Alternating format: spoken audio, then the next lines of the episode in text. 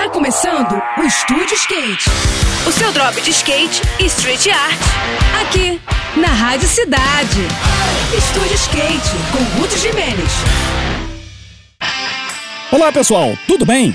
No último final de semana, skatistas de vários países de todo o mundo estiveram em Paris para a disputa do Mundial de Slalom promovido pela ISA, a Associação Internacional da Modalidade. Esse foi o primeiro grande evento presencial promovido pela entidade após a pandemia, depois de um hiato de quase três anos, e rolou numa ladeira suave no, bairro de Massy, bem perto da Torre Eiffel.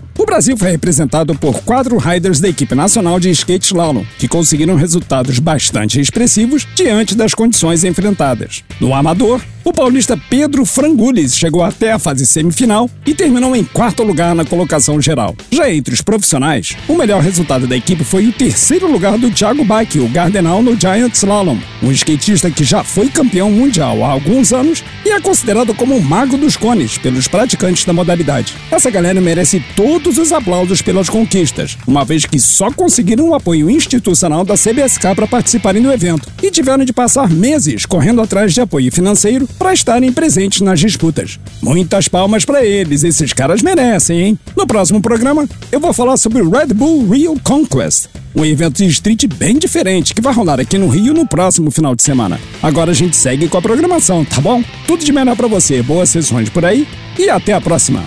Esse foi mais um. Esse foi mais um Estúdio Skate. O seu drop de skate e street art. Aqui, aqui, na Rádio.